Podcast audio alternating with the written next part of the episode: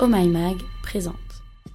Si je te dis asexualité, tu penses à quoi? Pas de désir, pas de plaisir, pas de sexe du tout? Aujourd'hui, dans la question Q, on s'interroge qu'est-ce que la sexualité?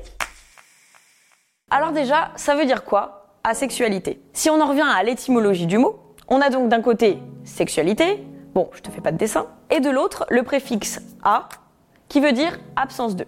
La définition d'asexualité, ce serait donc l'absence de sexualité. Mais évidemment, ce n'est pas si simple. Alors déjà, la sexualité est entourée de pas mal de préjugés et de définitions maladroites. La sexualité, ce n'est pas ni une maladie, ni de l'abstinence. Car le comportement de la personne asexuelle n'est pas un choix. Ça n'a rien à voir avec une idéologie. Si ces personnes n'ont pas de relation sexuelle, eh bien ce n'est pas par conviction. La sexualité est donc une orientation sexuelle. En effet, une personne asexuelle ne choisit pas de l'être, au même titre qu'une personne hétérosexuelle ou homosexuelle par exemple. Selon une étude de 2004, les asexuels représenteraient 1% de la population mondiale. Ça fait quand même plus de 75 millions de personnes. Cette orientation sexuelle se définit tout simplement comme le fait de ressentir peu ou pas d'attirance sexuelle pour autrui. En gros, pas envie, pas besoin de sexe. Mais les asexuels ne sont pas pour autant des ermites qui vivent reclus, loin de tout contact humain. Il n'y a aucune incompatibilité entre le fait d'être asexuel et de tomber amoureux, par exemple. Et oui, dans la vie, il n'y a pas que l'attirance sexuelle. L'attirance romantique, qui est le désir d'avoir une relation amoureuse avec quelqu'un, est aussi une forme d'attirance à part entière.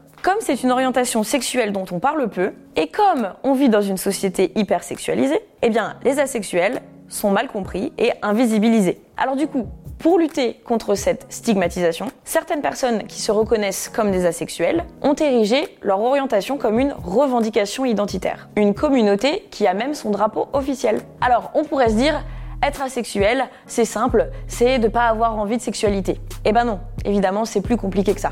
On représente souvent la sexualité comme un grand parapluie qui couvre plusieurs branches, qui sont comme des sous-catégories de la sexualité. Si tu as besoin d'être amoureux ou amoureuse pour ressentir une attirance sexuelle, alors tu es demi-sexuel. Si tu as rarement envie de sexe, c'est que tu es gré-sexuel ou hyposexuel. Tu peux avoir un peu d'attirance sexuelle ou romantique, mais seulement de manière occasionnelle. Là, tu es alica sexuel. Si tu n'es pas du tout intéressé par le sexe, que tu as même zéro attirance sexuelle, eh bien tu es antisexuel. Tu peux aussi être carrément dégoûté par le sexe. Et dans ces cas-là, tu es apotisexuel. Si tu es attiré sexuellement par toi-même, alors c'est que tu es autosexuel.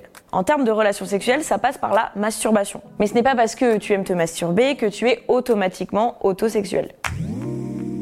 En tout cas, une chose est sûre, et tu ne dois pas en douter. Être peu ou pas actif sexuellement, eh bien ça n'a rien d'anormal. L'hypersexualisation, le sexe comme performance, tout ça, ce sont des dictats sociaux qui nous enferment. Donc, ta manière de vivre ta sexualité t'appartient, et en fait, tu ne dois pas la modifier pour coller à une pseudo-norme. Et voilà, c'était la question Q du jour. Si ce podcast t'a plu, montre-le nous avec des étoiles et des commentaires positifs. Et puis partage-le à tes potes sur les réseaux sociaux.